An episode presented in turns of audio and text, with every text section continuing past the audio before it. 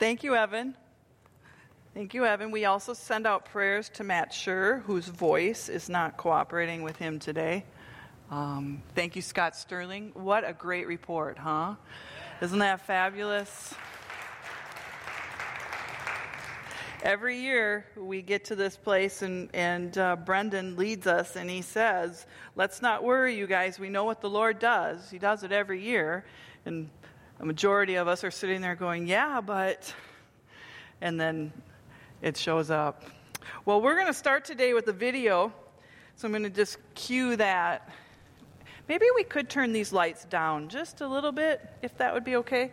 And um, we're just going to watch this video and then we'll come back and talk about it a little bit. Maybe the, the spotlight, not the house lights. Here you go. We'll see if it works.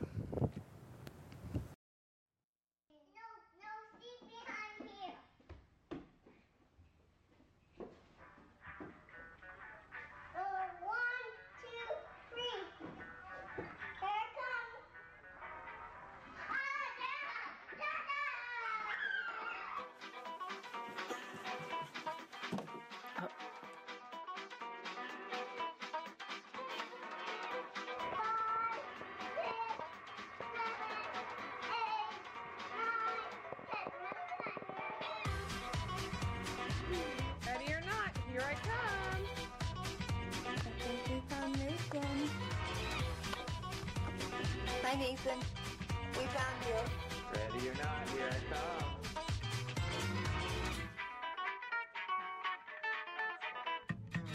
Where are you? I'm gonna find you. Where are you? Where are you hiding?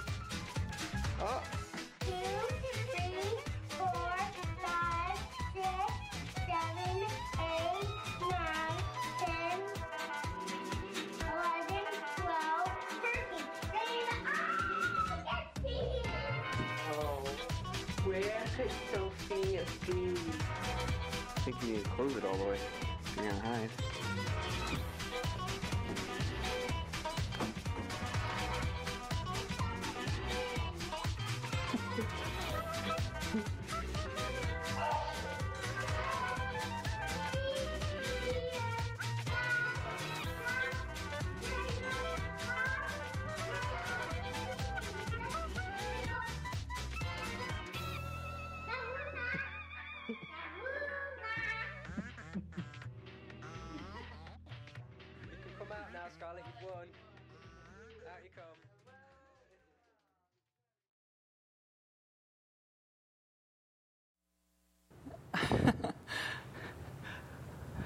How many of you guys are around little kids like that and you can play hide and seek and that's how they hide? Isn't that funny? It's absolutely fascinating. Um, it's interesting to me because as children, we believe that if we can't see it, it doesn't exist. So they hide their eyes and they, it's like they go, I'm not here. And you can't, if I can't see you, you can't see me. It's one of the reasons why peekaboo is so successful because at that age when they're hiding when you're hiding behind your face and you do this well of course you have these great expressions that make them giggle and laugh. But there is part of it that they think if you can't see it it doesn't exist. And one of the things we're going to be talking today about is unseen hope. If we can't see it does it exist? And with maturity in Christ, which is not always related to age, but in maturity in Christ, hopefully we get to the place where we know that if we can't see it, it still exists. For example, we now know that the cold and flu bug exist, don't we? But we can't see it. What else can't we see that it know that we know it exists? Gravity. Perfect. Good one. What else? Air. Oh, I'm so glad for H2O. Or that's not H2O, that's water. we might not always know everything, but we do know it exists.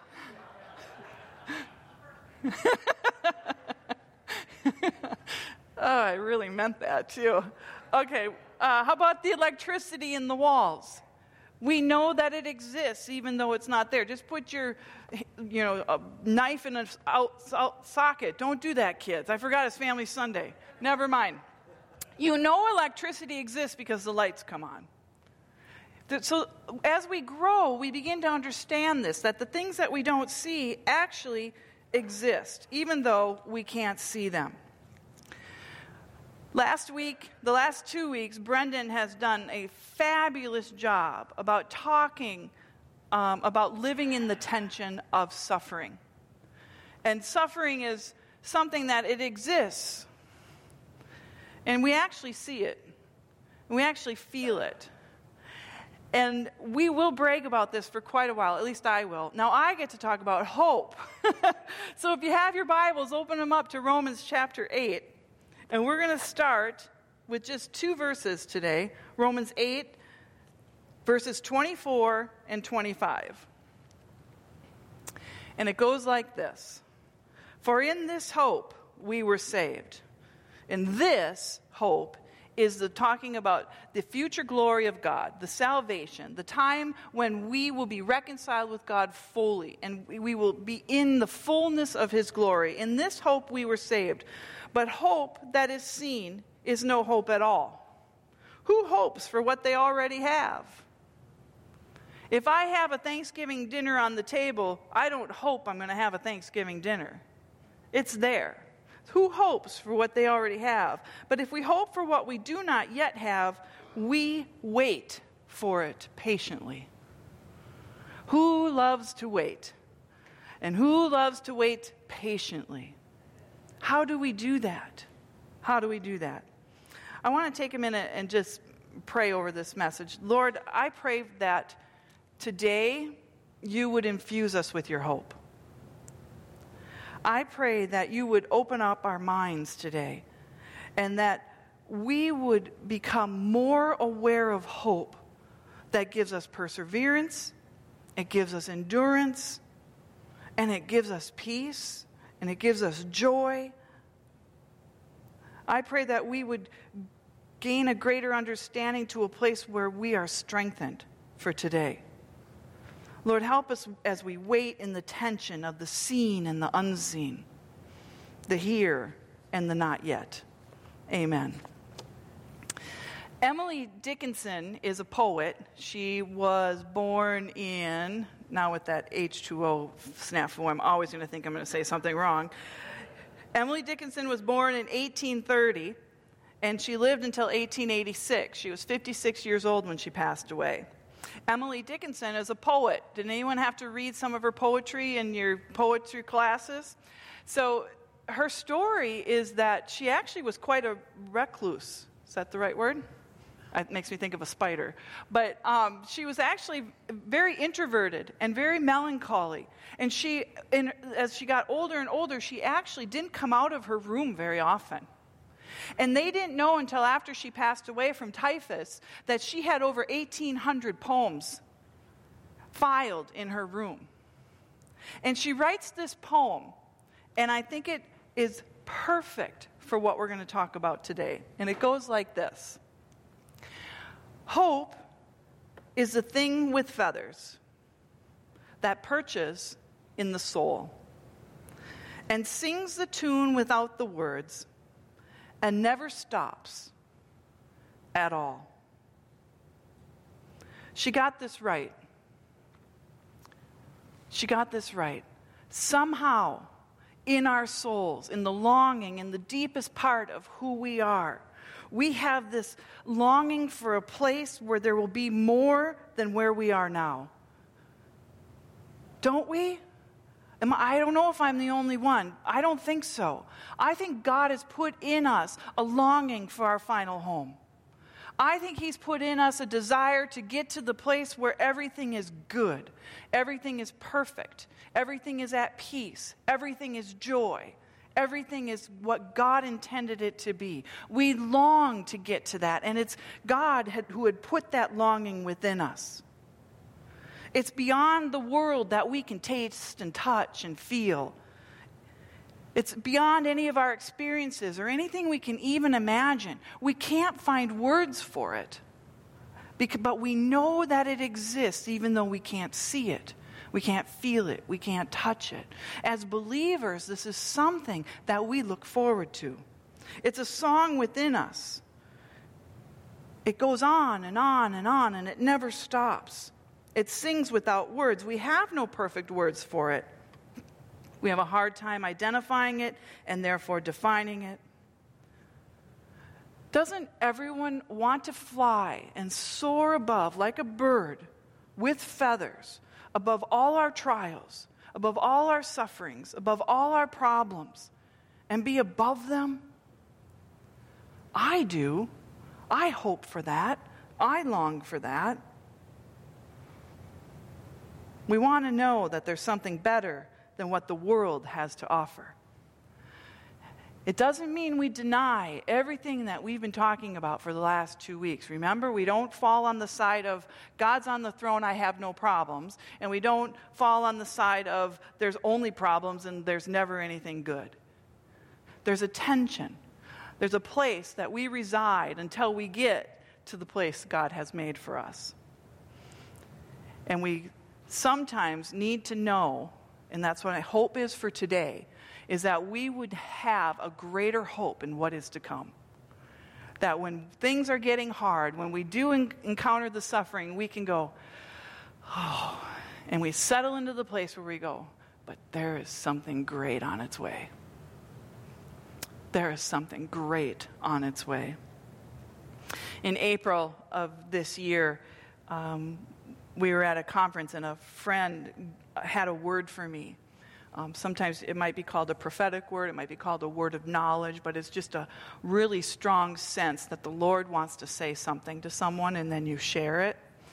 And so this friend shared this word for me, and he said this He says, You've come to mind off and on over the last two months. When you have, an impression has accompanied it that you are battling discouragement. So he's saying this about me. He says, I have a sense that you look at aspects of your life and a variation of this thought will present itself. And the thought is this really? This is it? This is all I've done? This is all I've become? The soul killing power of discouragement is that it lies to us about who we are, what we're worth, and why we exist. It assails our destiny discouragement assails our destiny. He read my mail. It was right on. I was in a place of discouragement. And when we are, any of us, in a place of discouragement and the suffering is at the door, the enemy would want us to stay there and to lose all hope. But Paul writes to us in Romans that we don't have to lose all hope because there is something so much greater waiting for us. The glory that Brendan was talking about, that is what's waiting. There's hope in what is unseen. But see, we usually put our hope in what is seen, don't we? It's easier. It's easier to say, This is what I hope for. More often than we'd like to admit, we put our hope in things like if I could just get the right job, I would be okay. If I could just get the right boyfriend, the right girlfriend, the right friends, I would be okay. The right family, I don't elbow anyone next to you. The right family, I would be okay. The right achievements. If we could just get rid of racism, murder, slander,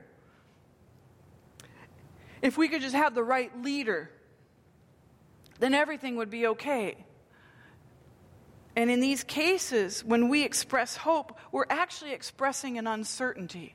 When we say, if only these things could be like this and everything would be okay, it does not come with assuredness. It comes with questions. It comes with, I'm not sure. It comes with uncertainty. So you see, hope is not cross your fingers hope. Biblical hope is not cross your fingers hope or lip biting hope or I hope I get for Christmas hope. I sent my husband an email yesterday or the day before, and I said, I'd like this for Christmas. And he says, I don't know how I could pull that off. I'm like, ask the kids. They'll tell you how to pull it off. I hope I get it. but that's not the biblical hope that Paul is talking about in Romans. It's not, I hope that we can make it. There's this boy, this, I call him a boy, but he's actually a man. Oh, that's kind of telling. Um, his name's Alex Honnold, and he's a free solo climber. And I don't know if you guys know what a free solo climber is, but it's somebody that climbs without ropes. And a couple of weeks ago, Scott and I went to see this movie called Free Solo. And it's a, it's a documentary about his journey uh, climbing El Capitan in uh, Yosemite National Park. I think I have a picture. I hope he makes it. I was in the theater and I was saying that over and over and over inside of me. And the more I said it, the more I covered my eyes, the more I like pulled the coat up over. And I'm like, this is like a scary movie. I can't stand this. And I had so much hope that he would make it. I did not know the end of the story. And I was thinking, oh my gosh, I hope he makes it. I hope he makes it. And I was filled with anxiety. I was filled with fear. I was not filled with peace. I was not filled with joy. I was filled a little bit of amazement with the scenery. Look at Look at what he's hanging on to. Who's having a heart attack right now just looking at that? Yeah. I'm sorry. I am too. this is not biblical hope. The main thing I hope this morning is that from Scripture, we will see that biblical hope is not just a desire for something good, but rather, biblical hope is a confident expectation and desire for something great in our future. Biblical hope does not only desire something great for our future, it expects it to happen. And it not only expects it to happen, it's confident that it will happen. When I was watching Alex do this climb, I was not confident he was going to make it. I hoped he would. There's a certainty about biblical hope that's the good we expect and desire, which God has promised, which God has promised will be done. I hope that you get an understanding of this principle today, a place to gain sure footing when life happens. The principle being this confidence in your future with God. There's no question, it's solid. You're not hanging on by your fingertips with God. You're not. Unseen hope is knowing God is with you here and in your future. Is that promising? Is that exciting? And then you say, but what do we do with the present when it's hard? You just keep reminding yourself this is the truth. This is the truth. Let's look at Hebrews 6, 9 through 12. I think I have. I have some of it up there. I'm going to go back to 9 a little bit. This is in Hebrews. Though we speak in this way, yet in your case, beloved, we feel sure of better things, things that belong to salvation. For God is not unjust so as to overlook your work and the love that you have shown for his name in serving the saints as you still do. Verse 11, and we desire, the writer of Hebrews says this, and we desire each one of you to show the same earnestness, to have the full assurance of hope until the end, so that you may not be sluggish, but imitators of those who through faith and through patience inherit the promises. There's our marching orders. Through faith and through patience. Faith and patience. You see, what hope is, hope is faith in the future tense. Hope and faith are so closely related. In Hebrews 11, it says that faith is the assurance confidence in what we hope for and the assurance about what we do not see. Faith is saying it exists even though I don't know it, ex- or even though I can't see it. That's faith. Faith says God made promises to me and I expect that He will keep them. Faith is saying, I don't know the answers, but I know God does. Faith is all these things that you are so confident in and you know that God has promised to you. And hope is that kind of faith about the future. God's going to do it. How do you talk about your future? I want to pause and just really think about that for a minute. Just ask yourself how do I think about it? How do I talk about my future? Is it hopeful? Am I confident about it? Do I have assurance of what it's going to be and that it's going to be great? Do I have assurance that God has promised me good things? Now, when you do that, when you stop and you think, what do I think about my future? And you make a little bit of an adjustment and a little bit of shift towards God has great things for me. What happens to your spirit? It gets infused with joy. It gets infused with an assurance and a confidence where you can go, oh, yeah. Oh, yeah, that's right. That's right. I needed to be reminded that. How many times do we need to be reminded that we're okay? Does any of you have a really good friend that will look at you and say, You're okay? Things are going to be good. You did this well. Any kind of encouragement. What happens to you? You're like, Okay, I got this. I can do this. That's what Paul is doing for us. He's saying, Hang on. I know the suffering is there, but hang on because something greater is coming something that you can't see yet, but it's coming because God has promised it to you. And then what do we do in the waiting? What do we do? Is it like this? How many of us love to play outside? Do you like to play outside? And then what do you do when it's raining? How many of you guys still go outside? Heidi, I know you do. Sometimes we don't, though. We sit and we wait for the better day. I had to fix some lights on my fence. Actually, Scott said he'd do it for me, but I thought I might do it. But then it was kind of cold out, so I didn't do it. I was waiting for a better day. And then when I realized the better day wasn't coming, I asked Scott to do it. That's a true story. but waiting is part of the process, waiting is part of the tension.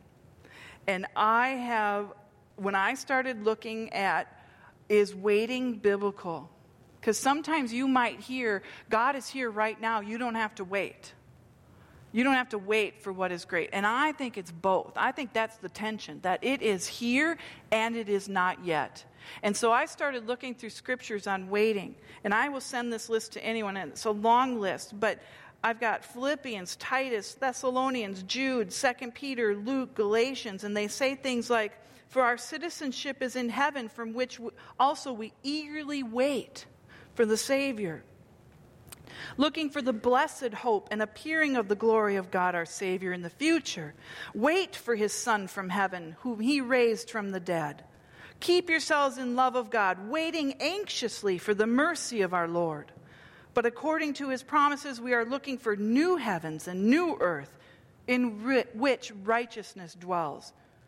Luke, be like men who are waiting for their master when he returns from the wedding feast, so that they may immediately open the door to him when he comes and knocks. For we, through the Spirit, by faith, are waiting for the hope of righteousness. And it goes on and on and on and on. Why would Scripture continue to tell us about waiting? Because we're waiting. Uh, we're waiting for what Emily Dickinson was talking about. We're waiting for that song to sing. We're waiting to take that flight into the place where all is good and all is perfect. The writer of Hebrews also says this. I don't know if I have it. Yes, I do. Look at that. Now, when people take an oath, they call on someone greater themselves to hold them to it. Has anyone ever said, Oh, will you help me remember? Or will you help me keep this promise? We call on someone greater themselves to hold them to it. And without any question, that oath is binding. Now, listen to this.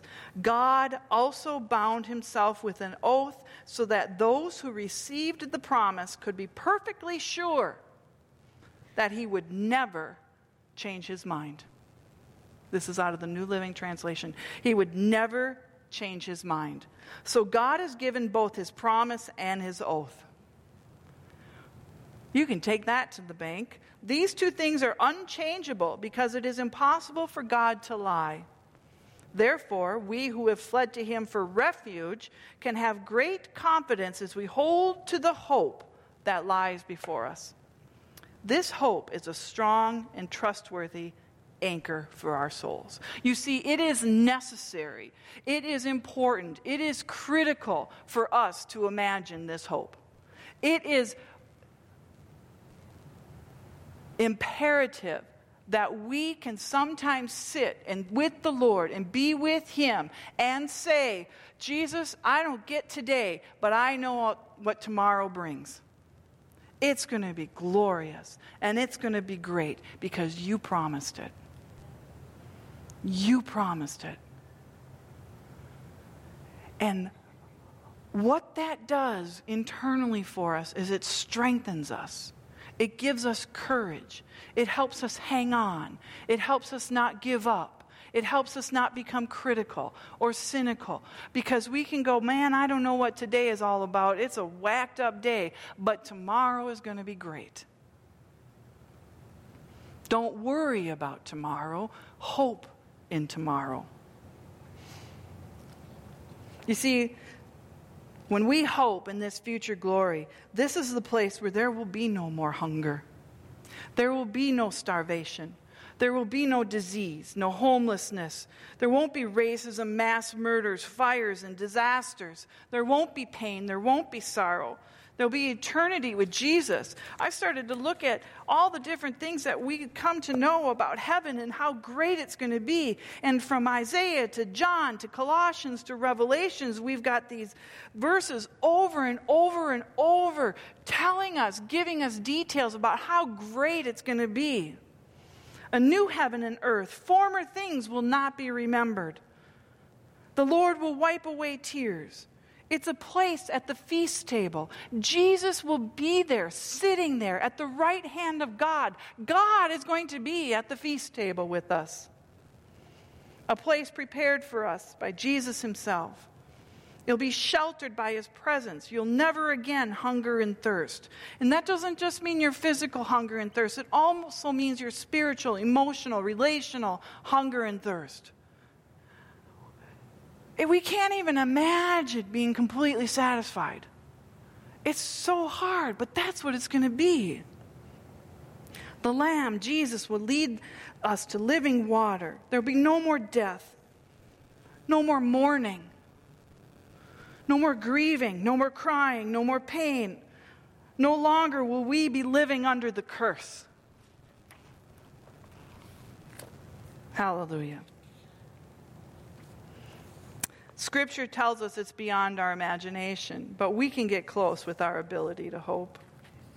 Romans 15 says, May the God of hope fill you with all joy and peace as you trust in him, so that you may overflow with hope by the power of the Holy Spirit.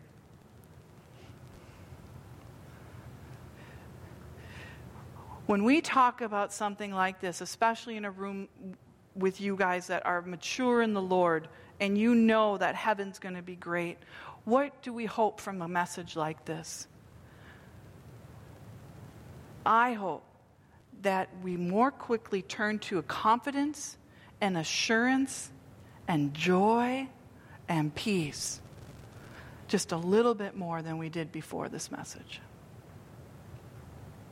Let's go back and read our verse for today and see if it feels, looks, sounds any different to you. Romans 8, 24 and 25. For in this hope we were saved. But hope that is seen is no hope at all. Who hopes for what they already have? But if we hope for what we do not yet have, we wait. We wait for it patiently. We wait for it patiently because we know it's coming and we know it's great. You can endure longer. You can wait patiently. You can enjoy life more fully because, because we have hope in the unseen. Let's pray.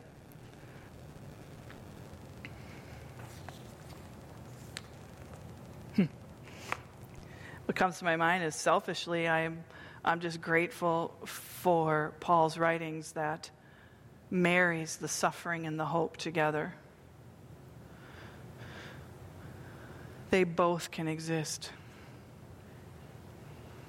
We thank you, Lord, that you have created a place for us and you've told us over and over and over in your word how great it's going to be and what you've done for us because you love us.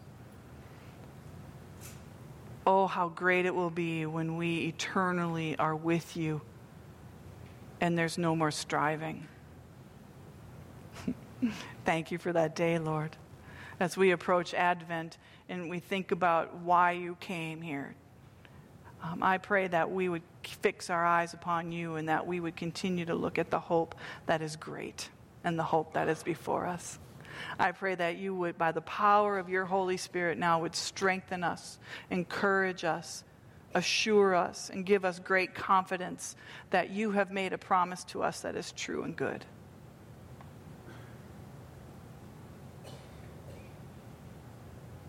As we go back into worship, Lord, I pray that it would be filled with joy